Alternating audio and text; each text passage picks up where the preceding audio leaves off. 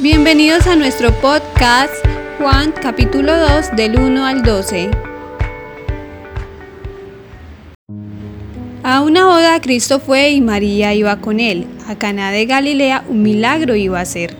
En las fiestas de la boda todo es felicidad, mas el vino que han traído pronto se va a acabar.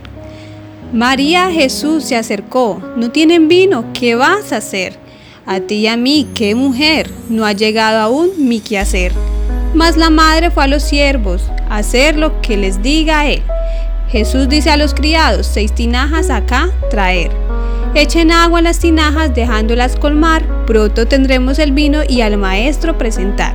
Los criados llevan vino hasta el viñador y el maestro extrañado al esposo llamó. Se estila en todo lugar dar lo bueno, luego el mal. En esa boda encontré lo mejor para el final. En Caná de Galilea un milagro cobró, fue el primero de los muchos que haría el Señor. Con base a esto, nuestro podcast de hoy es titulado Todavía Dios cambia el agua en vino, inspirado en el pasaje de Juan 2 del 1 al 12. En este pasaje vemos varios elementos y uno de ellos es el lugar donde está ocurriendo la historia, segundo los personajes de la historia y último elemento es un conflicto.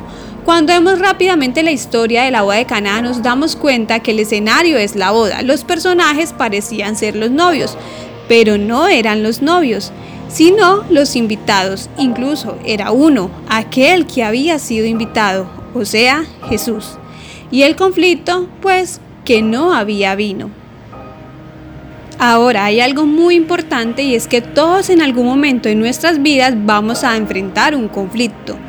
Pero la pregunta es, ¿a quién estás invitando en ese momento de conflicto para hallar una solución? Y esta pregunta nos debe llevar a reflexionar en los siguientes pasos.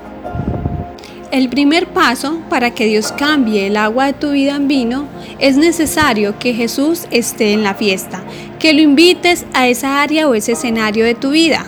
Porque no se trata del conflicto como tal, de cómo tú estés en tu vida, de lo que estés viviendo, tampoco se trata de cómo está el escenario de tu vida. Lo importante aquí es a quién tú invitas. Y si Jesús está invitado, muy seguramente Él podrá cambiar ese escenario de tu vida. El segundo paso es, haz lo que Él ordene. Cuando el vino se acabó, la madre de Jesús le dijo, ya no tienen vino. Mujer, ¿eso qué tiene que ver conmigo? respondió Jesús. Todavía no ha llegado mi hora. Su madre dijo a los sirvientes, hagan lo que Él les ordene. Debemos tener entonces un corazón inclinado a la obediencia y eliminar los obstáculos de nuestras vidas pues había allí seis tinajas de piedra de las que usan los judíos en sus ceremonias de purificación. En otras palabras, estas no eran las tinajas más limpias, pero por alguna razón a Jesús se le ocurrió hacer un milagro con las tinajas más contaminadas, sucias y olvidadas. Porque así es el corazón de Jesús. No le importa cuán contaminada pueda estar tu vida, porque Él quiere hacer un milagro contigo pero para eso es necesario obedecer. Muchas veces vemos el problema, sabemos lo que tenemos que hacer, pero nos rendimos muy rápido. ¿Te has dado cuenta de que tu matrimonio perdió el vino, que se ha debilitado? Muchos líderes que, se, siguen sirviendo, pero el vino se fue acabando poco a poco. Ya la vida del espíritu no es la misma que hace unos días atrás y sabes lo que debes hacer para revisar o reavivar ese primer amor, para recuperar a tu esposa o a tu esposo, para avivar el ministerio. Pero la falta de obediencia te hace ver obstáculos y barreras, y es necesario obedecer para que los milagros empiecen a suceder. El tercer paso es trabaja con lo que tienes a mano, trabaja con lo que hay a tu alcance. Vemos que los sirvientes han sido persistentes en su tarea a pesar de no ver ningún cambio. Quizás estaban cansados de llenar una y otra vez esas tinajas con simple agua. Sin embargo, lo hicieron hasta que el agua llegó al borde. Pero sabes, lo bueno no es el agua, sino lo que Dios hace con el agua. El agua implica simplemente algo natural, pero algo que Dios puede convertir en sobrenatural. Haz lo ordinario que Dios hace lo extraordinario.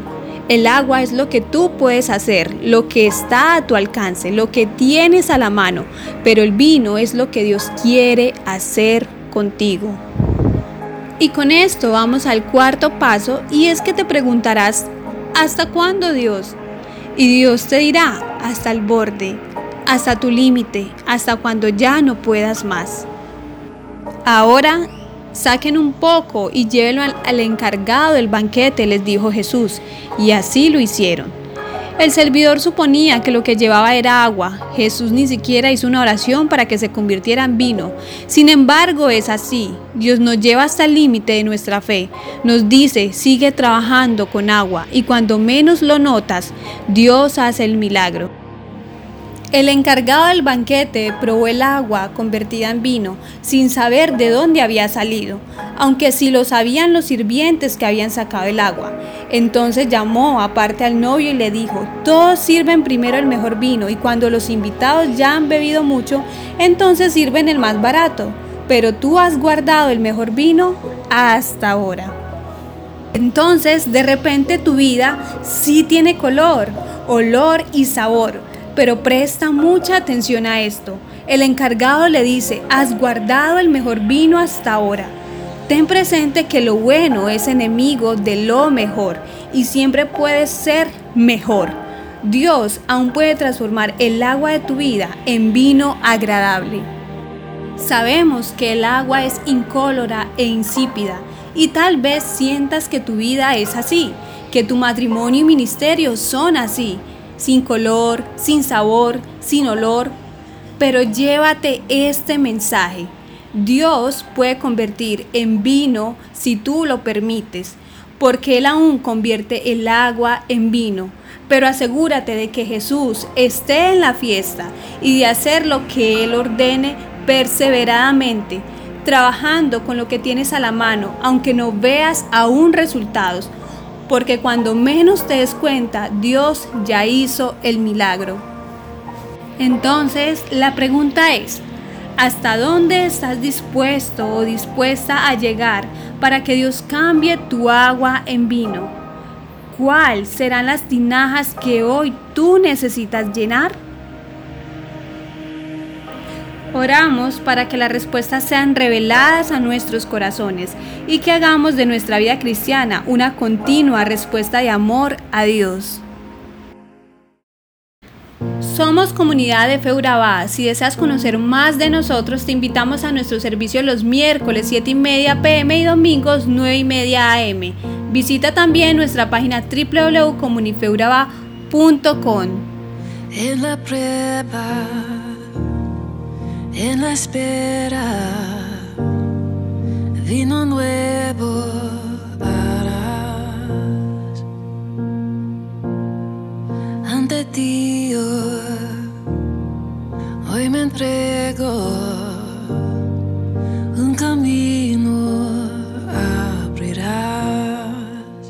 En tus manos sé que puedo descansar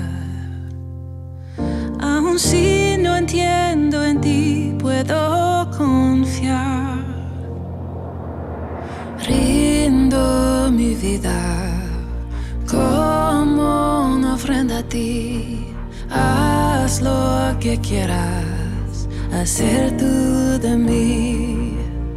Que puedo entregarte si todo viene de ti, Dios vino nuevo, haz de mí.